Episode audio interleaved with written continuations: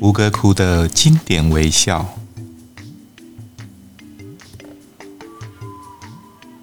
吴哥窟呢，是一座的迥异于其他古文明的历史的遗迹。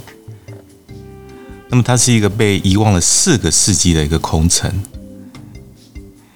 也是一个被佛教徒呢，还有考古学家跟摄影师奉为圣地的一个国度。那么，更是旅人呢一辈子一定要去一次的世界奇迹。那欣赏吴哥窟的方式呢，有很多种。可以很宗教，可以很历史，可以很艺术，也可以很哲学。不过，我觉得最轻松的一个方式呢，是带着蒋勋老师他的作品《吴哥之美》，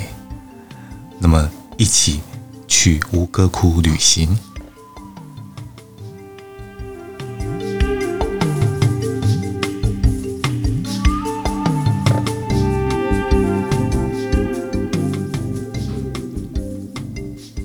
我带着这一本书啊，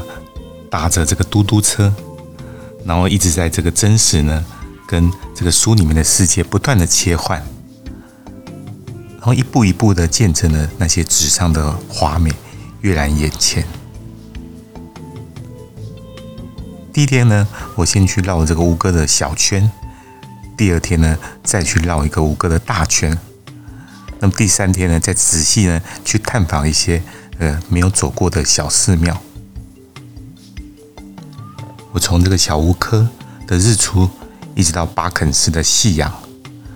那么从巴扬市的巨大佛陀，到塔布伦寺的很大的树根，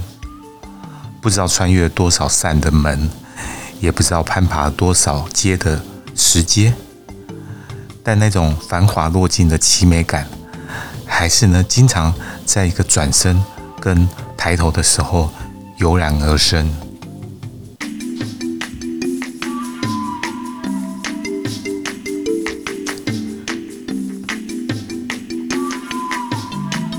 那么原本我对这个印度教的传说呢，非常的陌生。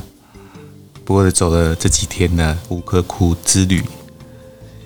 没想到呢，我现在对这个诸神所在这个须弥山哦，到这个五层的坛城。那么从这个巨蛇呢，Naga，一直到这个神鸟呢，呃，Garuda，还有呢，像是飞天仙女的阿布萨拉，因为这些呢图像呢，在每间寺庙中都反复的出现，到后来我对这些故事里面的角色哈，已经如数家珍了。